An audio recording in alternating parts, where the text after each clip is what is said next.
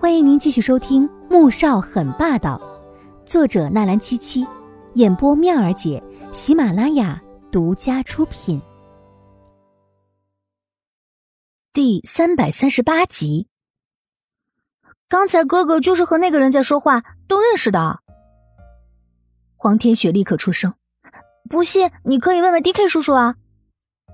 ”D K 好不容易从脂粉堆里脱身，便看到了三双充满疑惑的眼睛。为什么都这么看着我呀？大哥说，刚才那个人这里有点毛病，是真的吗？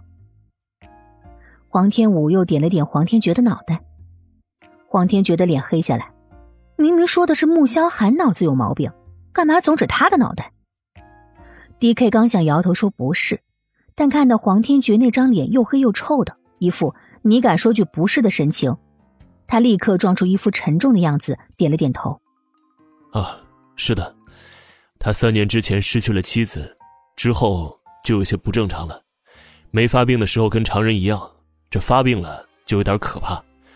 而他的妻子以前也是学服装设计的，所以看到你上台领奖，就想到自己的妻子，一下没控制住就发病了。黄天觉和黄天雪顿时瞪大了双眼。D.K. 不知道黄天武的真正身份，但是听他提起这么敏感的话题。两个人还是有些紧张和担心的。哦，原来是这样啊，那他还真是挺可怜的。黄天武听了之后，顿时没有什么委屈和生气了，反而是替刚才那个男人感到了难过。听到妹子的叹息声，黄天觉神情有些不大自然，轻咳了一声：“小五，左一还有一个小时就下飞机了，我们到机场接他吧。”黄天武听到左印回来，露出一抹笑意，点了点头：“嗯，我去换衣服，你们在会馆的路边等我，我很快的。”说着，便拿着包包往外走。穆萧寒从秀场走出之后，并没有离开，而是在会馆里走了起来。这里有他和阿锦的回忆。当初来的时候，阿锦那双像是看到了新世界一般新奇兴奋的眼神。到现在还铭刻在脑海。走着走着，他就走到了当初季如锦和季明轩说话的更衣室的门口。在这间更衣室里，他因为那些照片而暴怒的强占了他。他目光沉痛的看着这道门，缓缓伸手推开。黄天武从包里拿出准备好的衣服，又将身上的礼服脱下。落地镜里，他看着自己的身体。三年前的车祸，他因为受过伤，肋骨刺穿肺部，现在身上还有几处淡淡的疤痕。他抬手，在身上那些疤痕上轻轻的摸了摸，麻麻的，没什么感觉。就在他准备拿起衣服穿上的时候，身后的门突然被打开了，一个男人走了进来。他吓了一跳，捂着胸口惊叫，可是想到自己下面也什么都没穿。急得抱着胸，立刻蹲身下去。啊！流氓，你干什么？黄天武吓得快哭了，惊恐又羞愤。而穆萧寒则是怔在了原地，他没想到这里会有人，还是什么都没穿的女人。他失神的不是因为他没有穿衣服的身体，而是他此刻的动作还有神情，像极了已经不在人世的阿锦。然而，毕竟不是阿锦。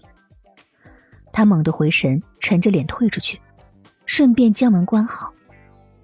黄天武此刻羞愤的要死，刚才自己怎么就没有把门给反锁上呢？还真是猪脑子！还好碰到了一个正人君子，要是碰到那些不怀好心的，他岂不是要被糟蹋了？想到这儿，他一阵后怕，立刻站起来冲到门边，把门反锁，匆匆换好衣服，收拾完毕，平息了一下心情。打开门，探出脑袋，向四周看了看。刚才那个男人似乎已经离开了，他放心的走了出来。只是没想到，走出会馆大门，就看到刚才那个男人正在路边和 D.K 说着什么，而 D.K 看起来情绪有些激动。黄天武脚步顿住，不知自己是该不该往前走。不走，哥哥和妹妹还在车上等着自己呢；走，那岂不是？要和刚才那个男人碰个正着吗？他的脸该往哪里放？犹豫了一下，他拿出手机发了条短信，要黄天觉在前面的路口等自己。他打算从旁边的小路绕过去去坐车。发完短信，他后退了两步，准备绕路，结果刚转身，便听到 D.K 的声音：“蒂娜，过来。”黄天武真想装作自己没听到，也没有看到，可是很显然，他不能。他紧紧的抓着包，耷拉着脑袋，慢吞吞的走到两个人的面前：“师傅，你叫我有事吗？”穆萧寒猛地一怔，这声音。本集播讲完毕，感谢您的收听，记得点赞订阅哦。